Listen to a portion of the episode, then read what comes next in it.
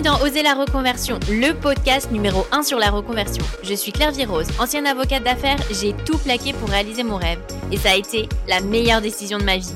Si toi aussi tu as choisi une carrière par défaut ou pour faire plaisir à ton entourage, tu te demandes ce que tu fais encore dans ton job, découvre ici chaque lundi des invités qui te ressemblent et qui ont osé la reconversion dans tous les domaines. Ils nous racontent leur success story pour à ton tour oser la reconversion. Aujourd'hui, j'accueille dans Oser la reconversion Alexandra Ridou. Après avoir travaillé pendant 7 ans comme ingénieure dans la logistique chez PepsiCo, Alexandra est devenue coach en reconversion professionnelle et a fondé Randose. R-A-N-D O-S-E. Poussée par ses parents pour faire de grandes études et plutôt bonne en maths, Alexandra se dirige vers une école d'ingénieur. Elle décide de se spécialiser en logistique et rentre chez PepsiCo à la fin de ses études. Alexandra y restera 7 ans et gravira les échelons en occupant pas moins de 5 postes en seulement 7 ans. Ce qui l'a fait tenir, l'ambiance plutôt jeune et les after-work entre collègues. Passionnée de développement personnel depuis toujours, Alexandra décide de se former au coaching dans une école prestigieuse de coaching en parallèle de son job. Une semaine après, c'est le déclic. Alexandra se rend compte qu'elle est faite pour ça et qu'elle n'a pas besoin d'attendre ses 40 ans pour changer de vie, date butoir qu'elle s'était fixée. Alexandra a fondé Randos il y a 3 ans pour accompagner toutes les personnes qui ne se trouvent pas à leur place professionnellement. Avec son programme Randos ta carrière, Alexandra associe bilan de compétences, coaching et marche car les meilleures décisions se prennent en marchant. Alexandra a depuis donné son propre TEDx Talk, Comment retourner ses croyances pour rendre l'impossible possible, et également auteur du livre Les secrets d'un entretien d'embauche réussi. Alors avec Alexandra, on a évoqué la pression familiale pour faire de grandes études, sa carrière d'ingénieur chez PepsiCo, sa passion pour le développement personnel, comment faire face aux critiques de l'entourage, à quel moment il faut faire un bilan de compétences, le conseil numéro 1 pour se reconvertir et comment se reconvertir quand on est une maman et déjà bien occupée avec des enfants en bas âge. Mais je ne vous en dis pas plus et laisse place à ma conversation avec Alexandra. Bonjour Alexandra, bienvenue dans Oser la reconversion, je suis ravie de t'accueillir. Bonjour Clairvy, moi aussi, enchantée également. Alors, est-ce que tu peux nous dire quel est ton métier actuel? Ouais, avec plaisir. Alors, ça va faire trois ans que je suis coach professionnel et fondatrice de Randos pour accompagner les salariés euh, qui veulent changer de job. Alors, j'ai hâte que tu nous racontes un peu plus parce que euh, c'est un coaching assez particulier, assez spécifique, mais tu vas nous raconter après. Et donc, tu n'as pas toujours fait ça. Est-ce que tu peux me parler de tes études et de ton premier métier? Ouais, avec plaisir. Mes études, ça va pas être très glamour. Au lycée, je savais pas du tout ce que je voulais faire, mais alors vraiment aucune idée. J'étais pas mauvaise en maths, donc on m'a dit euh, bah, va faire une école d'ingénieur, ça ne te fermera pas de porte. Là-dessus, alors pour la petite histoire, euh, j'ai commencé par une prépa, mais en fait c'était pas du tout pour moi la prépa. On m'avait vendu ça comme euh, c'est un peu comme le lycée en un peu plus dur. Ouais. En vrai, c'est quand même un sacré bourrage de crâne. Et, et c'était pas mon truc. Donc au bout de six mois, j'ai intégré une, une école d'ingénieur post-bac je suis retrouvée donc euh, directement dans, dans le métier euh, de l'ingénieur. Et très vite, je me suis rendu compte que, en fait, j'étais pas tant attirée que ça par les matières ingénieurs. Et j'ai choisi la spécialisation la moins ingénieure euh, possible, puisque du coup, l'informatique, c'était pas mon truc, la mécanique, pas non plus. Enfin bref, c'était la logistique. Et c'est comme ça que je suis rentrée dans le monde professionnel par la porte de la logistique ou supply chain. pour les, ceux qui sont pointilleux, qui travaillent dans le domaine, ce n'est pas la même chose. Et, il y en a qui voudront vraiment insister là-dessus, donc plus la supply chain. Et je suis rentrée directement euh, dans ma dans ma première boîte et qui a été aussi ma seule boîte PepsiCo dans l'agroalimentaire sur un poste euh, au départ de euh, responsable transport distribution. Donc je gérais un entrepôt, les transports euh, associés. Ouais, donc tu as fait ça quand même pendant 7 ans. Alors, comment ça t'avait fait un peu pour choisir ingénieur? Parce que en plus, ingénieur pour une femme, euh, voilà, c'est plutôt un métier euh, d'homme, on va dire. Comment ça s'était passé pour toi? Est-ce que c'est tes parents qui t'ont poussé? Alors, euh, on va dire c'est les parents plus le milieu social. Je viens de la banlieue ouest parisienne et assez élitiste où bah, pour réussir dans la vie, il faut faire un bac plus 5, euh, une prépa, une grande école. Et c'est pour ça, on aura peut-être l'occasion d'en reparler, mais je suis rentrée dans le monde professionnel avec zéro confiance en moi. Parce que mon école ne faisait pas partie des grandes écoles d'ingénieurs. J'ai arrêté la prépa, je ne suis pas allée au bout. Et j'avais vraiment l'impression, mais qu'on ne pouvait pas réussir sa vie sans avoir fait une grande école d'ingénieur. Donc j'ai vraiment ouais, été poussée plus par, euh, bah, le milieu social, les parents, etc. En fait, dans, dans ma tête, il y avait un peu euh, trois choix quand on était au lycée. Soit tu devenais médecin, avocat, euh, école d'ingénieur ou école de commerce. Je la fais euh, grande ligne. C'était un peu ça. Et par élimination, je suis allée en école d'ingénieur parce que j'étais pas mauvaise en maths. Ouais, c'est vrai qu'on est beaucoup poussé par les parents pour faire prépa.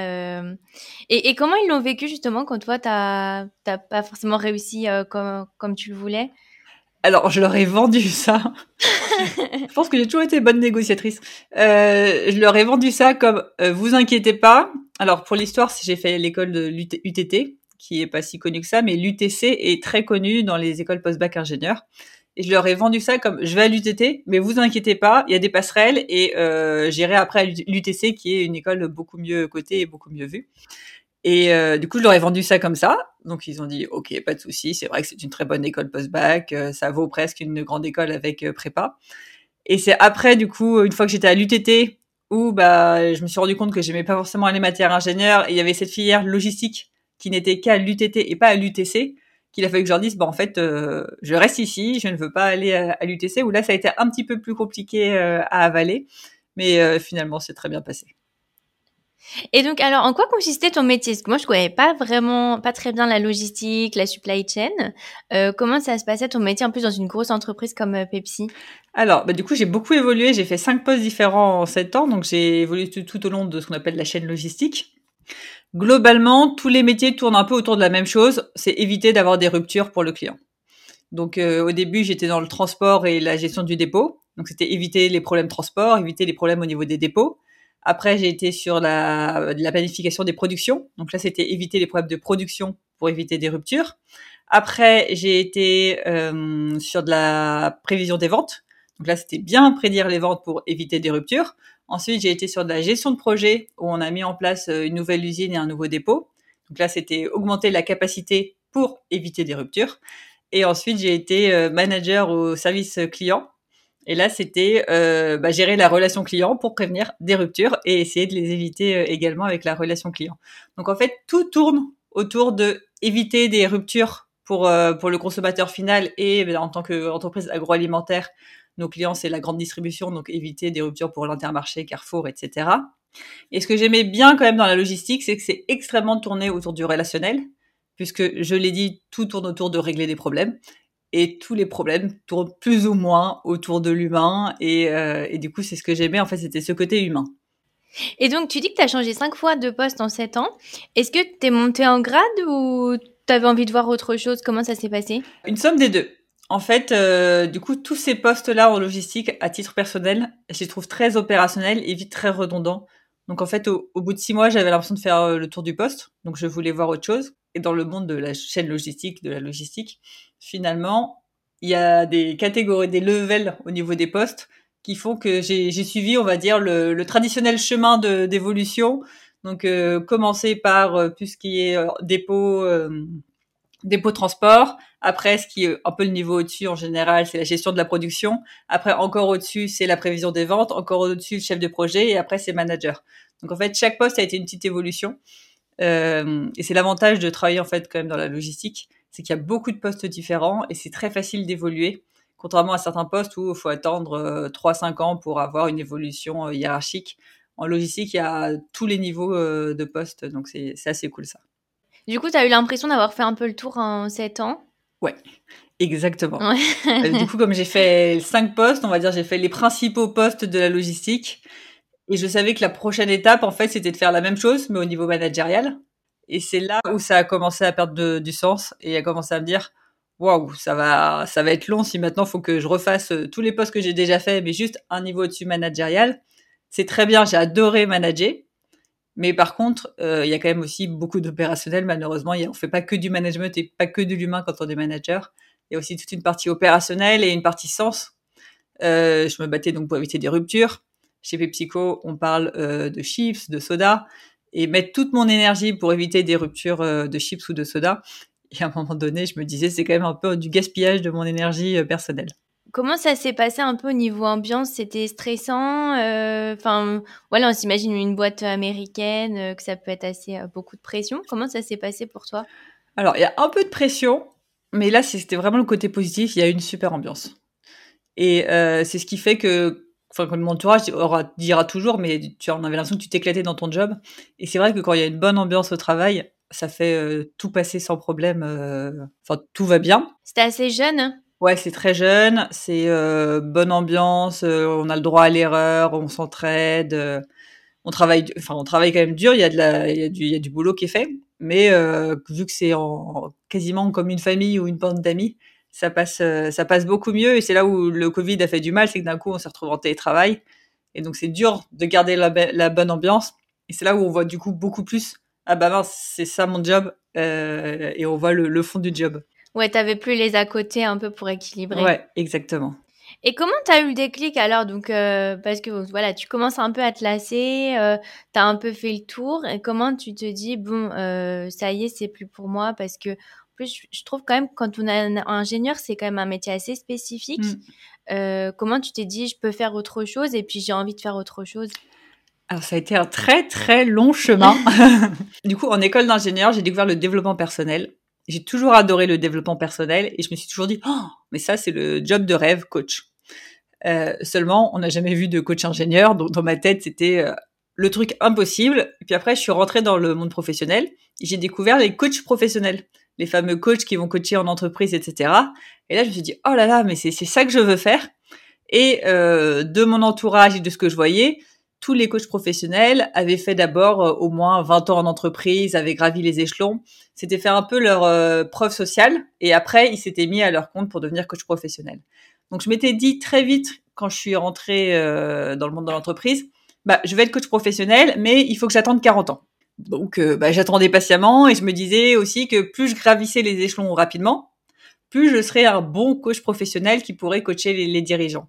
Et ça tu avais déjà ça en tête depuis euh, Ouais, assez vite. ton premier jour chez Pepsi. Non, quoi. non, euh, au bout d'un ou deux ans. Un ou deux ans, assez vite. Fait, dès que j'ai découvert le métier de coach professionnel, je me suis vraiment dit, Oh, mais ça c'est génial, euh, on accompagne des gens à se développer, c'est exactement ça que je veux. Et c'est pour ça aussi que j'attendais avec impatience d'avoir un poste managérial, c'est que je savais que euh, le management, j'allais adorer ça, euh, faire développer les humains. Euh, C'était vraiment quelque chose qui, qui m'animait. Coach carrière, ça consiste en quoi exactement? Parce que moi, je ne connais pas très bien. Euh, donc, euh, c'est plutôt l'entreprise qui fait appel ou c'est euh, quelqu'un justement qui est par exemple manager et qui veut monter les échelons, euh, plus il va faire appel à titre individuel?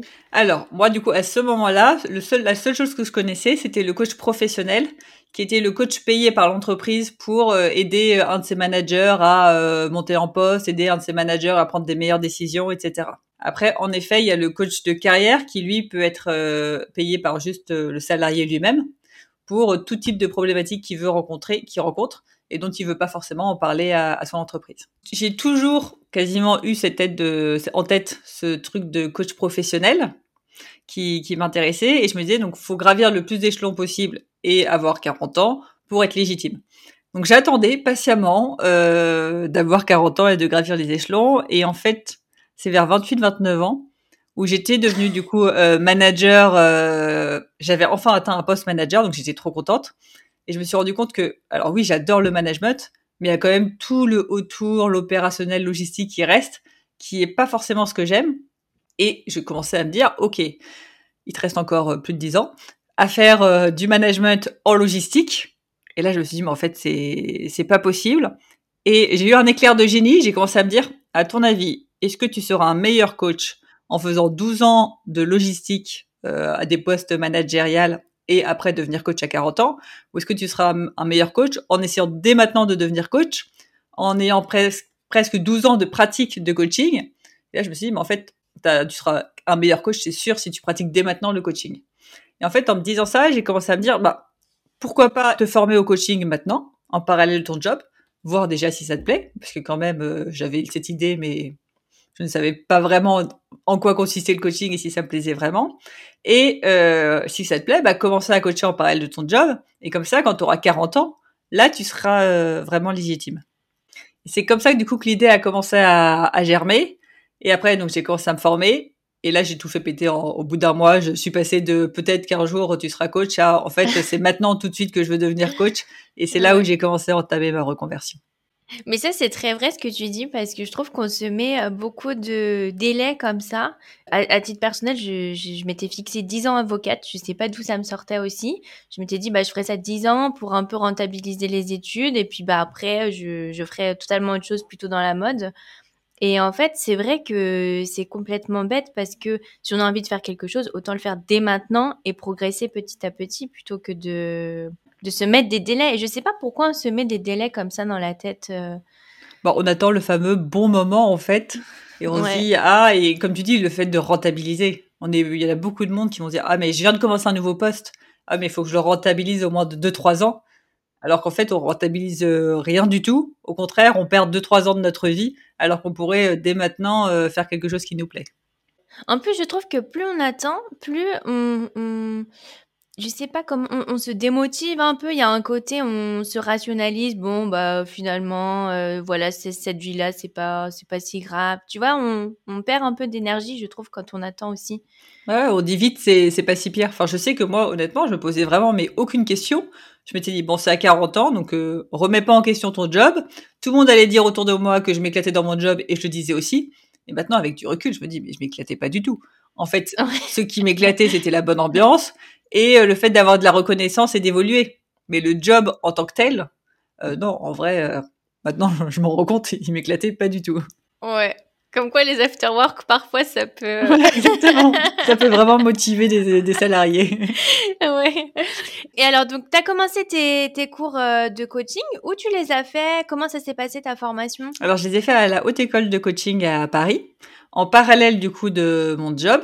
Il y avait deux semaines en présentiel où j'avais posé du coup deux semaines de vacances et tout le reste on pouvait le faire en visio euh, en parallèle donc ça c'était bien pratique et ça a duré huit mois il me semble pour être euh, certifiée. Pour la petite histoire j'étais enceinte et j'ai euh, passé l'oral de coaching une semaine avant d'accoucher. J'avais qu'une peur c'était bah, de pas pouvoir faire ma certification avant d'accoucher et que, que ma fille arrive plus tôt que prévu. Et j'ai eu de la chance, elle est arrivée comme prévu. Du coup, une semaine avant, pile poil, euh, j'ai passé mon oral et j'ai pu être certifiée euh, coach. C'est marrant parce que souvent justement la maternité ça fait un peu, euh, enfin ça fait le déclic pour se reconvertir. On a eu beaucoup d'invités qui nous ont dit ça. Il y a le côté, je sais pas, je vais être maman, il faut que je prenne en main ma vie un peu. Ouais. Alors ça n'a pas été le cas pour moi parce que du coup j'ai, je m'étais inscrite à l'école avant de savoir que j'étais enceinte. Mais, mais en effet, dans mes clients, en tout cas, moi j'ai aussi beaucoup de mamans, et souvent le deuxième enfant, c'est le, le vrai déclic. Et alors, comment ça s'est passé? Donc tu fais le, donc tu dis au bout d'un mois, ça y est, tu te dis euh, c'est fait pour moi. Comment ça s'est passé pour toi? Assez vite. Bah du coup, euh, donc il y avait deux semaines en présentiel, et ça commençait direct avec une semaine en présentiel. En fait, à la fin de la semaine en présentiel, je me suis dit, mais je suis à ma place. Chose que je m'étais jamais vraiment dit jusqu'ici.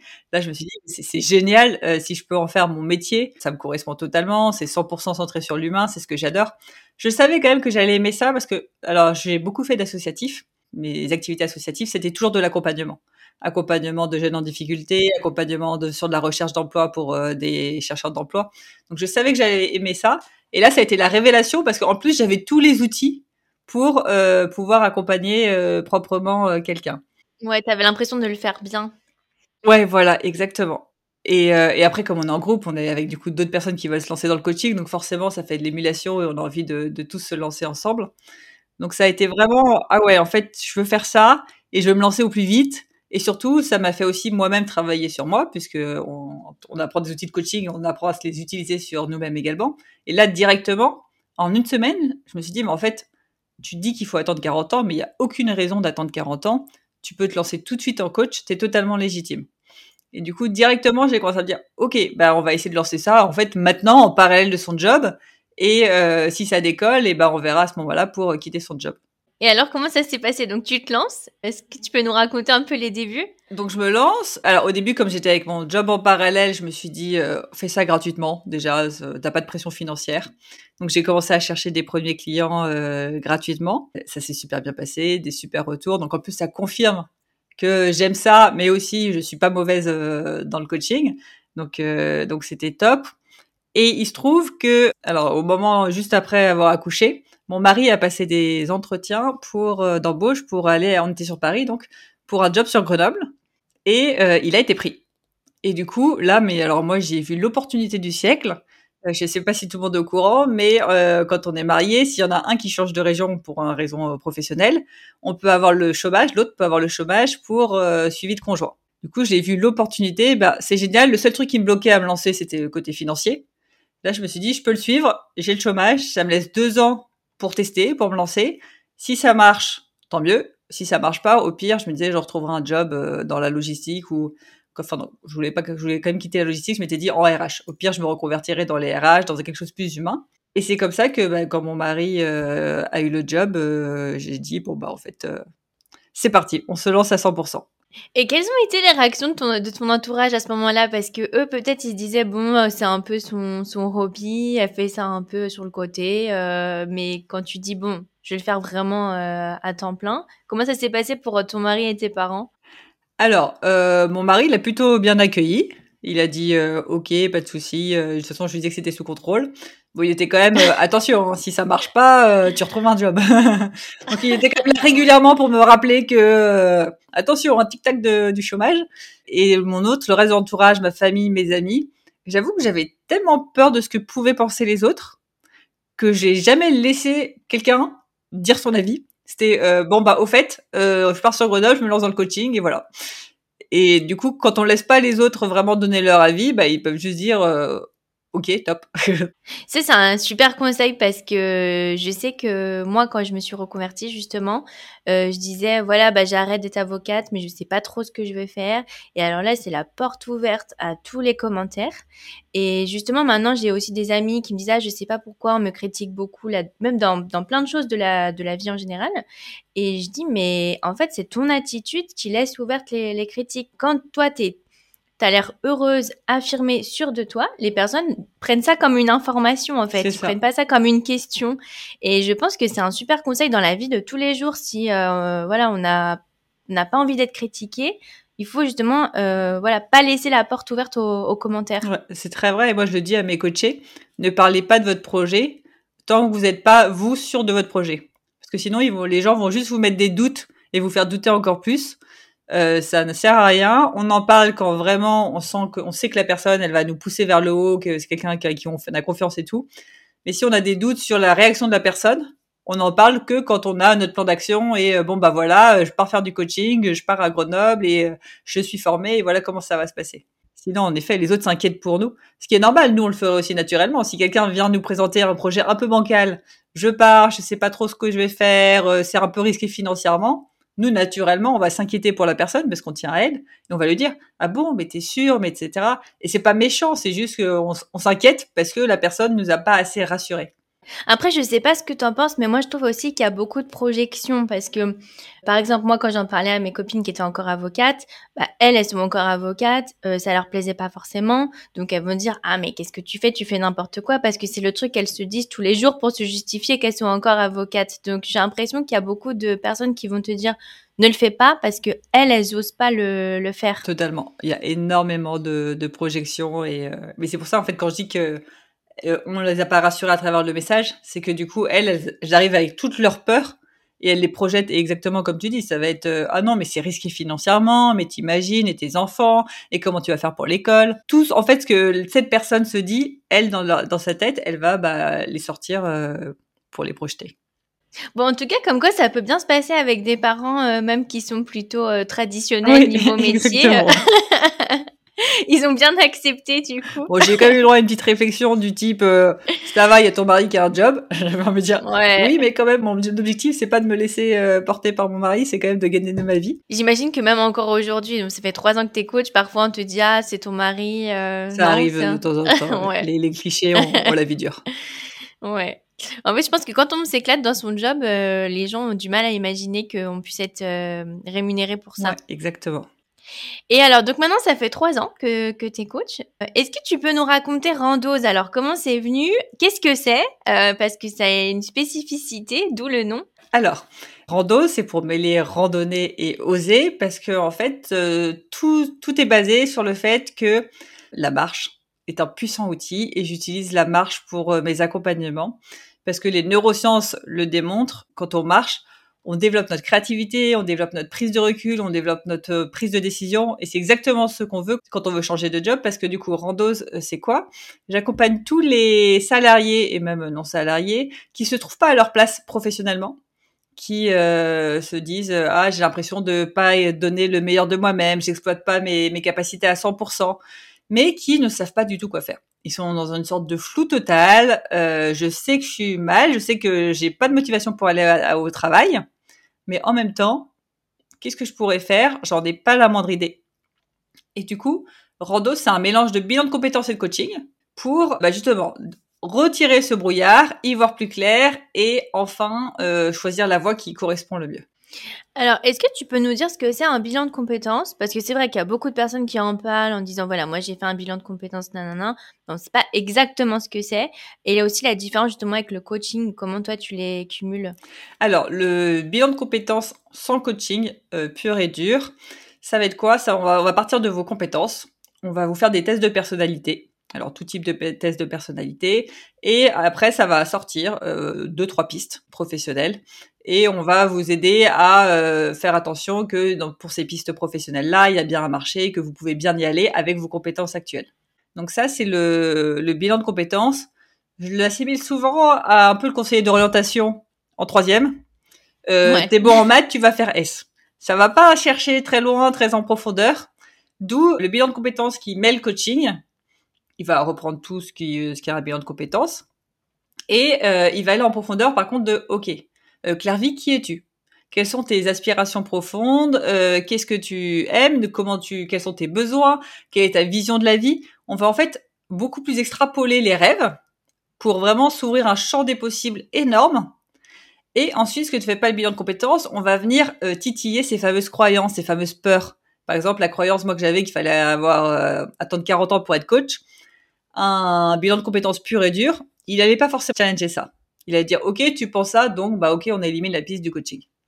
Alors que le coaching, il va challenger toutes ses croyances pour aller vraiment au fond, en profondeur de chaque personne et dire, OK, voilà, toi, euh, tes aspirations, c'est ça. T'as telle peur, telle peur, telle peur. On, va les retirer de ces peurs. Et voilà ce qui reste. Et du coup, voilà la voie qui te correspond le mieux. Donc, du coaching sans bilan de compétences, on va juste travailler les croyances et pas forcément utiliser d'outils type euh, test de personnalité, etc.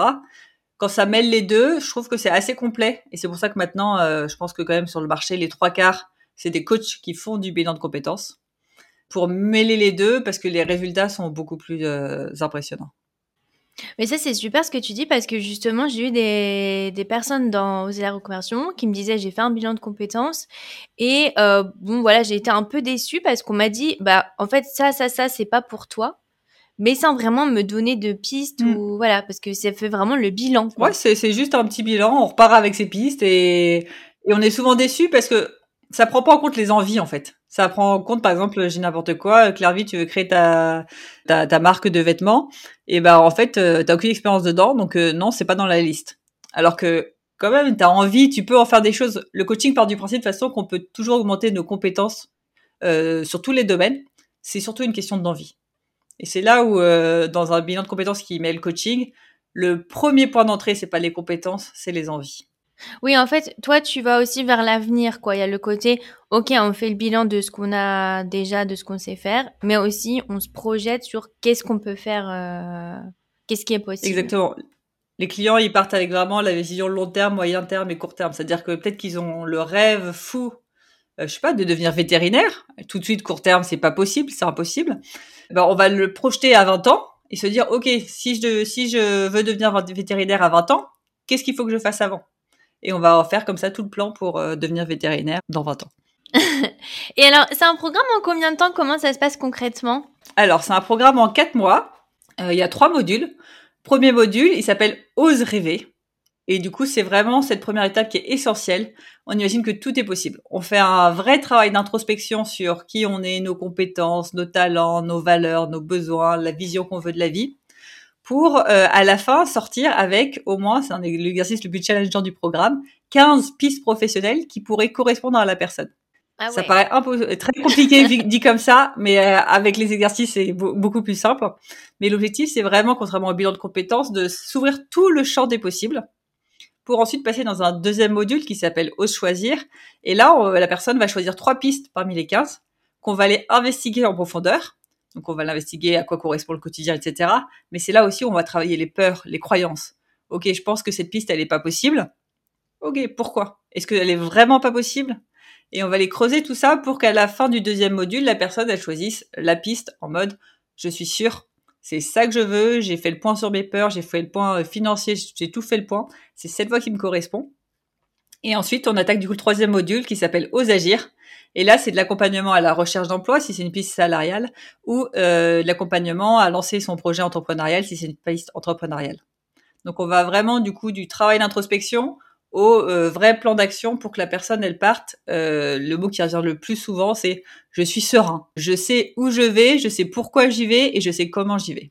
Et après, concrètement, du coup, comment Randose prend euh, forme là-dedans dans tout ça Chaque semaine, chaque coaché a un audio d'auto-coaching à écouter en marchant, qui est fait exprès pour débuter la réflexion, pour développer sa créativité, etc.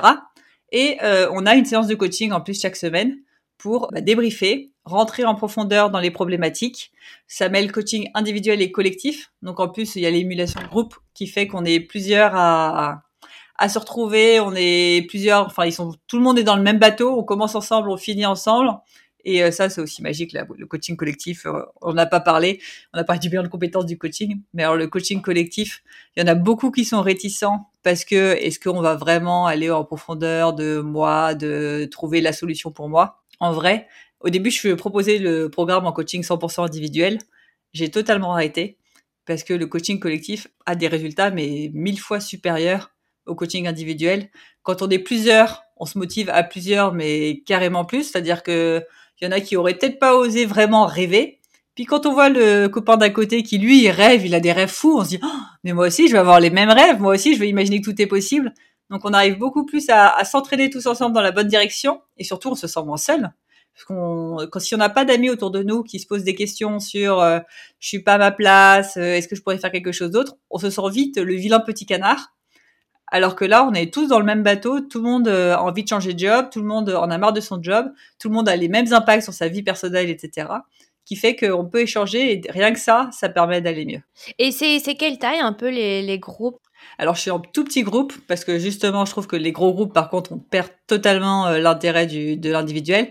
Je suis sur 4 à 5 personnes. Ah oui. Donc euh, vraiment euh, petit pour que on puisse aller en profondeur de chaque personne individuellement. Et tu fais quand même les coachings individuels? Ouais, alors en fait il y a 12 séances collectives et 3 séances individuelles. Et c'est vrai que je trouve ça chouette d'avoir un petit groupe parce que justement, moi, quand je me suis reconvertie, euh, j'avais toutes mes copines qui étaient plutôt dans la profession d'avocate.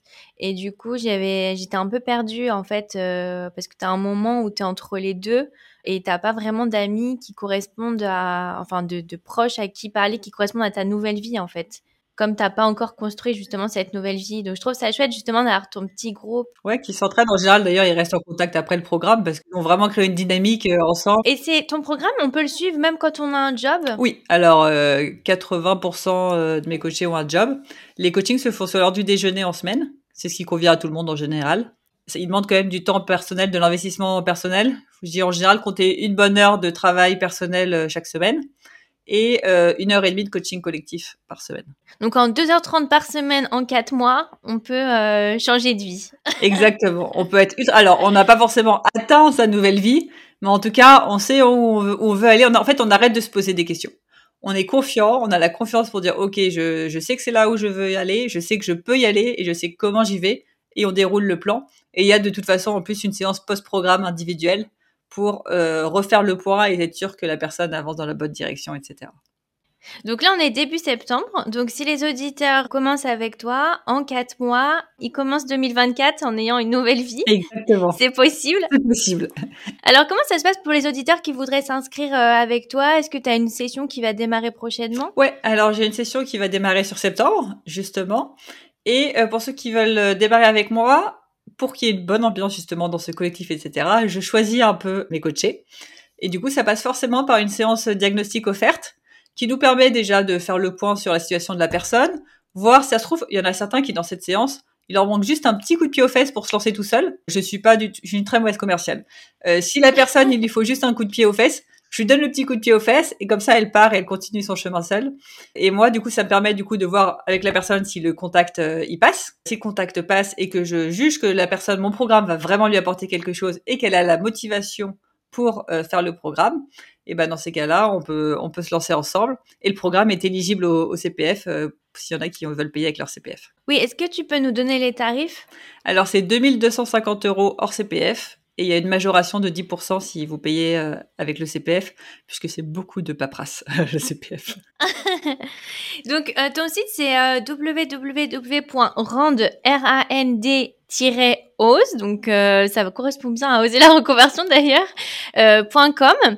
Donc, je mettrai le lien dans, dans les notes de l'épisode pour justement faire le diagnostic gratuit. Puis après, si les auditeurs veulent s'inscrire. Est-ce que toi, tu as une anecdote à nous raconter peut-être de quelqu'un que, que tu as accompagné ou tu as vu un vrai changement euh? En anecdote, je dirais, ce qui est marrant, c'est que la personne, elle vient toujours avec un objectif en tête ou un truc. Et alors, en quelques semaines, on n'est plus, on est plus du tout là. Ça me fait penser, il y en avait un qui euh, venait, ah, faut absolument que je change de job, ça se passe super mal avec mon manager, euh, bref, on se comprend pas, je me sens pas à ma place, etc en deux semaines, en fait, on met le point sur le fait que, euh, on met le doigt, pardon, sur le fait que le problème, c'est un problème de communication avec son manager. Il prend le courage, parce que du coup, on travaille beaucoup la confiance en soi. Il augmente sa confiance en lui pour avoir le courage de parler à son manager, dire les choses. Finalement, ils se comprennent. Ils changent de toute leur façon de faire. Au bout de d'un mois, la personne elle est là. Ah non, en fait, mon poste, euh, ça va, ça se passe bien avec mon manager. Euh, je peux encore rester quelques années comme ça, il n'y a pas de souci. Et du coup, ça nous permet de quoi? Ça nous permet de travailler sur son projet de cœur. Donc finalement, il a découvert que lui, sa passion, ça a toujours été faire son pain, etc. Mais qu'il ne voyait pas avoir une boulangerie et qu'il se voyait plutôt en fait euh, vendre son pain sur des marchés. Donc ça lui a permis de trouver ça. Ça lui a permis du coup après de se dire bah ça va mieux dans mon poste actuel, donc c'est top parce que je peux lancer ça en parallèle de mon job. Je peux commencer à me former, etc. Je peux commencer le week-end à vendre mon pain. Et quand ça prendra bien, je pourrais quitter mon job. Et donc, ce, ce, cette petite anecdote, elle reflète vraiment beaucoup de mes coachés qui arrivent avec un problème, qui finalement euh, résolvent leur problème dans les semaines qui viennent, et qui du coup après peuvent se consacrer à leur vrai projet de cœur, à définir ce projet de cœur et euh, le lancer sans euh, plaquer sa dème du jour au lendemain, parce que c'est vraiment ce que je ne conseillerais à personne. Une reconversion, ça se prépare, une transition, ça se prépare si vous avez plein d'argent, il n'y a pas de souci, faites-le. Mais quand même, l'aspect financier est très important et c'est un point, un gros point que je fais attention dans, le programme. À, euh, ok, on se lance, mais on prépare et on gère financièrement notre transition pour pas se mettre à mal. Et du coup, à quel moment tu conseillerais de faire le coaching avec toi? Euh, On peut être assez avancé du coup dans, enfin, je veux dire, euh, voilà, on en a un peu marre, mais on n'est pas prêt à quitter son job. Tu penses que c'est bien de le faire même à ce moment-là? C'est à ce moment-là où c'est le meilleur moment. Et ça, euh, malheureusement, les gens naturellement vont attendre euh, d'être au pied du mur. Vont attendre, j'en ai beaucoup, bah tiens, mon entreprise, elle a fait un PSE. Euh, du coup, je me demande ce que je peux faire après. Tiens, bah, j'ai posé madame, j'ai une rupture conventionnelle. Je me demande ce que je peux faire. Mais en fait, le problème, c'est quand on est au pied du mur, là, on va devoir prendre une décision court terme, qui n'est pas forcément notre décision de cœur parce que bah, il faut, faut faire rentrer de l'argent, il faut avoir un job tout de suite. Euh, pareil, ceux qui attendent euh, d'arriver au burn-out, malheureusement, déjà le burn-out, c'est extrêmement compliqué de s'en remettre. Pour information, en moyenne, un vrai burn-out, c'est deux ans pour s'en remettre psychologiquement.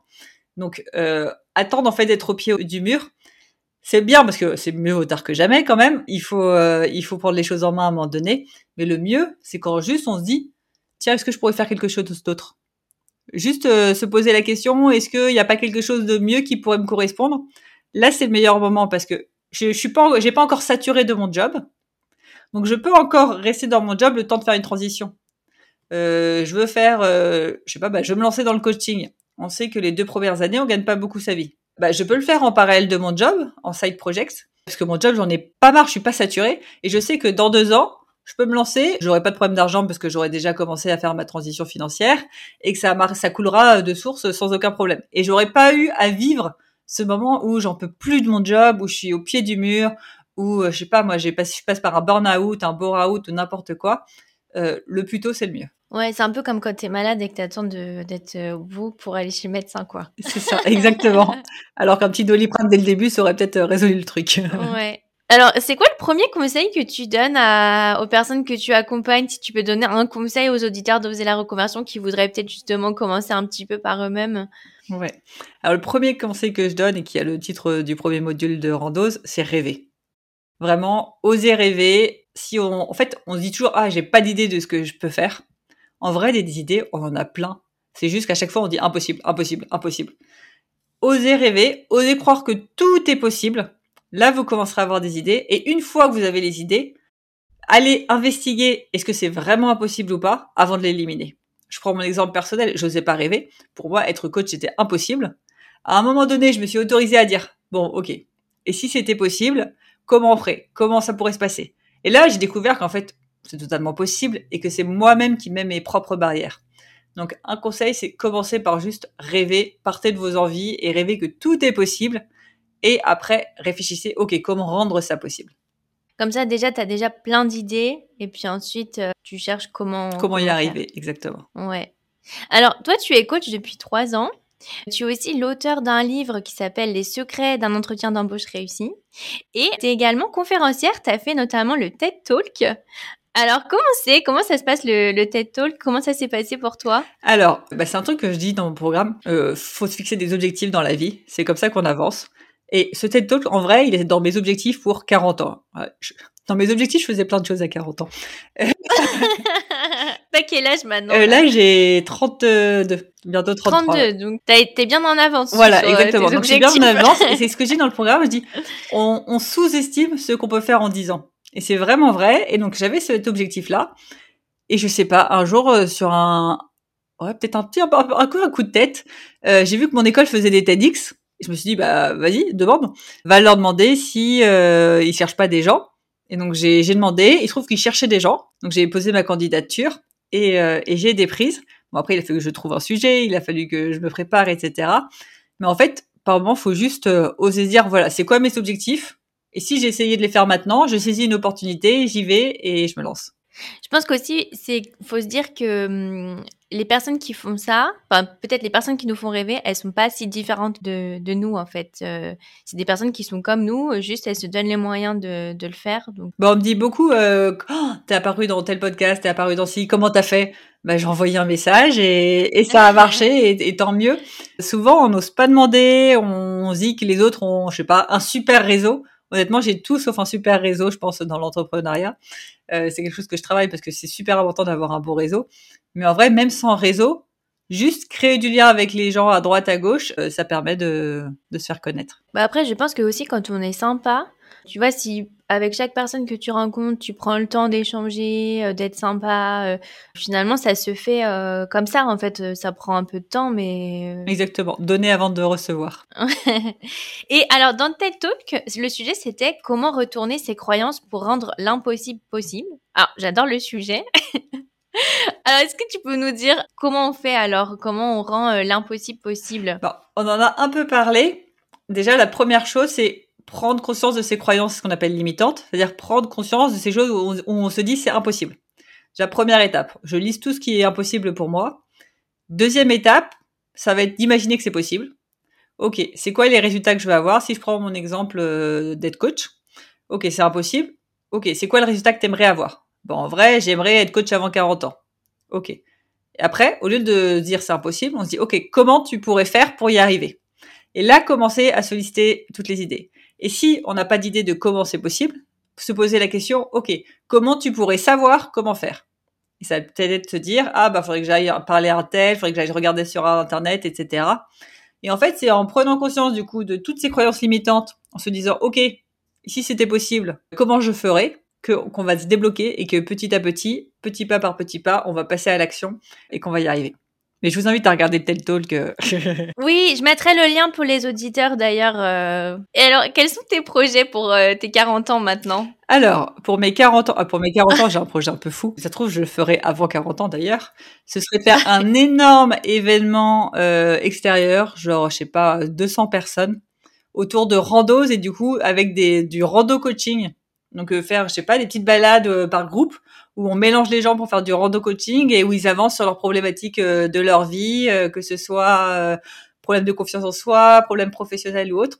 faire une sorte euh, la, le, la randouse euh, journée, le randouse day. Je n'ai pas encore trouvé de nom, mais euh, un truc comme ça, ce serait c'est mon objectif à 40 ans. Ouais, c'est une super idée, je trouve le côté voilà événement sportif et en même temps on en profite pour ouais pour réfléchir sur soi exactement. Et alors toi tu t'es reconvertie en étant maman. Alors, comment ça s'est passé pour toi? C'est possible? Comment tu as fait pour gérer ton emploi du temps, pour te reconvertir en même temps en ayant un enfant en bas âge? Ouais, Alors, euh, c'est possible.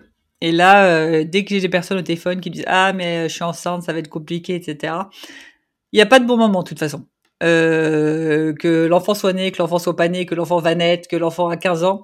Dans tous les cas, il n'y a jamais euh, un bon moment. Quand il est tout petit, on se dit Ah, mais c'est compliqué les premières années. Oui, mais après, vous allez vous dire que, ah, mais il y a les études à payer, il faut avoir un emploi stable.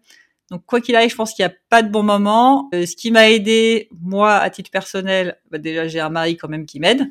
Donc, euh, mais après, j'accompagne des mamans solopreneurs avec un enfant qui se reconvertissent. Tout est question d'organisation. Et c'est aussi un des points, du coup, donc on aborde énormément dans le programme. Comment on organise son temps, comment on fait pour être efficace.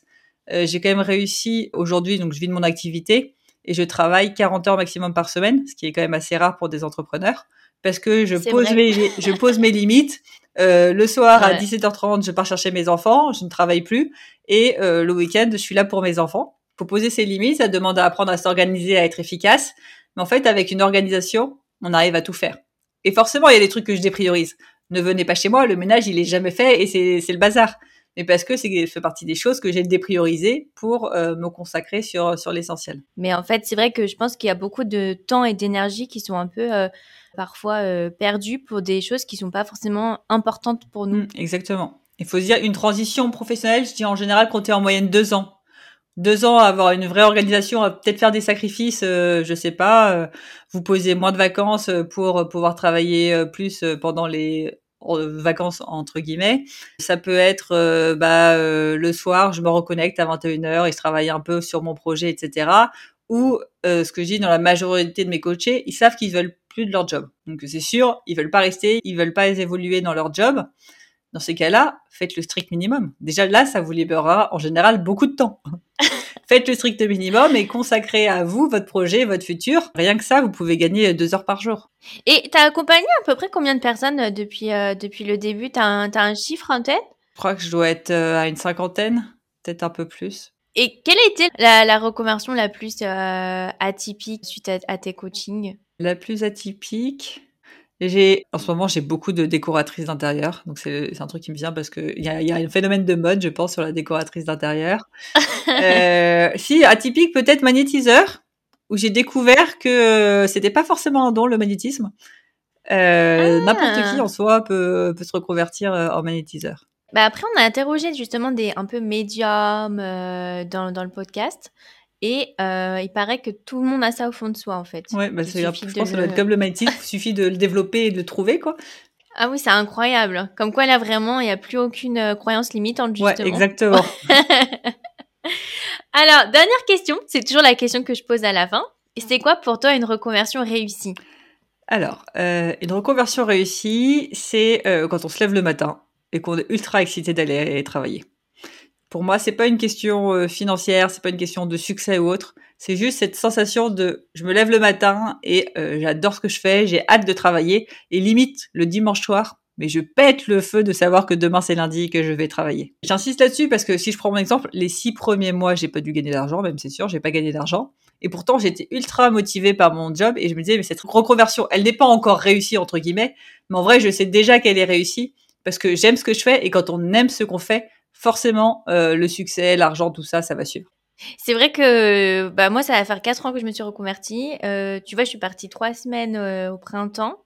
Et au bout de deux semaines, j'étais un peu, voilà, j'ai hâte de retourner au bureau, j'ai hâte d'avancer. voilà, j'étais voilà, je me disais, bon, moi, c'est bon, j'ai eu ma dose de vacances, j'avais hâte de, recommencer à travailler. Et c'est vrai qu'en fait, c'est assez rare, euh, ça, peut même paraître un peu bizarre, puisque dans la vie de tous les jours, c'est plutôt l'inverse. Les personnes, euh, elles ont le stress du dimanche soir, elles ont le stress de la fin des vacances.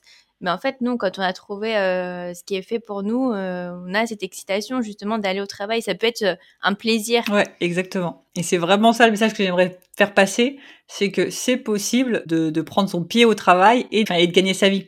Il y en a beaucoup qui vont se dire, non, mais je suis obligée de rester dans mon job. De toute façon, euh, des jobs euh, qui ramènent de l'argent et, et, où on prend du plaisir, ça n'existe pas. En vrai, euh, ça existe. Alors oui, dans tous les jobs, il y a des côtés négatifs, mais quand le positif est supérieur au négatif, c'est que du bonheur. Et tout le monde a forcément un job, et même j'en suis persuadée plusieurs, qui peuvent exciter la personne et qui peuvent aussi lui ramener de l'argent. Oui, on peut tout avoir. Ouais, exactement. Alors, peut-être juste une dernière question. Qu'est-ce que tu dirais justement aux auditeurs qui auraient peur encore de d'oser la reconversion et puis de suivre un, bilan de compétences? Alors déjà pour suivre un, bilan de compétences, vous n'avez strictement rien à perdre. Euh, au pire, vous vous connaissez mieux. Euh, et au mieux, vous, changez de voie et vous trouvez le job qui, qui vous passionne. Donc je pense qu'il y a vraiment rien à perdre même je en général, mais il faudrait en faire, je sais pas, tous les cinq ans, parce qu'on évolue, nos priorités changent, etc. Donc, et ça fait tellement de bien de se reposer un peu sur, ok, où j'en suis, qui je suis, qu'est-ce que je veux, où est-ce que je veux aller. Euh, c'est un temps pour soi qu'on oublie de prendre, et c'est le meilleur investissement. Je veux dire, au lieu de s'acheter un, nouveau PC, un nouveau portable, qu'on en rachètera un dans deux ans, faites-vous plaisir, faites, euh, investissez sur vous euh, c'est vous investissez en fait sur votre bonheur et euh, ça, ça n'a pas de prix. Vous n'aurez pas besoin de faire de nouveaux achats compulsifs si vous êtes bien dans votre job. Donc finalement, ça, ça peut même être très rentable. Et pour ceux qui n'osent pas se reconvertir, si ça fait peur, c'est que euh, vous n'avez pas décomposé la montagne en petites étapes. La reconversion, c'est censé être un truc très smooth. On ne claque pas sa démission du jour au lendemain pour euh, créer sa boîte ou je ne sais pas quoi. Non, on y va petit pas par petit pas, qui fait que on avance sans s'en rendre compte, sans douleur, et finalement on fait des grands pas. Oui, ça peut être un, processus bah, serein, comme tu le disais en fait. Euh. Un grand merci Alexandra. Pour les auditeurs qui voudraient faire l'appel découverte avec toi qui est gratuit, euh, ton site c'est www.rand-ose.com. Donc je mettrai tous les liens pour que les auditeurs euh, puissent voir ton site et puis ce que tu fais. Super. Et je me permets de préciser qu'en plus j'ai préparé une petite surprise pour ceux qui viennent de la part du podcast Oser la reconversion. Donc n'hésitez pas à me dire quand vous réservé votre appel que vous venez depuis ce podcast et vous aurez droit à votre petite surprise. Ah bah génial. En tout cas, moi ça m'a donné envie de suivre euh, pas le bilan de compétences parce que je sais où j'en suis, mais en tout cas le coaching, c'était super intéressant tout ce que tu as partagé. Un grand merci Alexandra. Avec plaisir Clairvy et à très bientôt. Si vous avez aimé l'épisode, abonnez-vous et laissez-moi un commentaire si vous écoutez l'épisode sur YouTube. Et si vous écoutez l'épisode sur Apple Podcast, Spotify ou Deezer, abonnez-vous et laissez une note 5 étoiles et un avis. C'est ce qui donne le plus de visibilité à ce podcast. N'hésitez pas à en parler autour de vous et à partager l'épisode sur les réseaux sociaux pour aider un plus grand nombre à oser la reconversion. Si vous souhaitez suivre les dernières actualités du podcast, rendez-vous sur notre compte Instagram, oser la reconversion. Et pour prolonger la discussion, rendez-vous sur notre groupe Facebook dédié aux auditeurs. Ensuite, si vous cherchez toutes les notes avec les références, allez dans le détail du podcast. Si vous souhaitez devenir annonceur, me proposer un invité ou me poser des questions, je serai ravie d'y répondre par mail à l'adresse partenariat avec un s,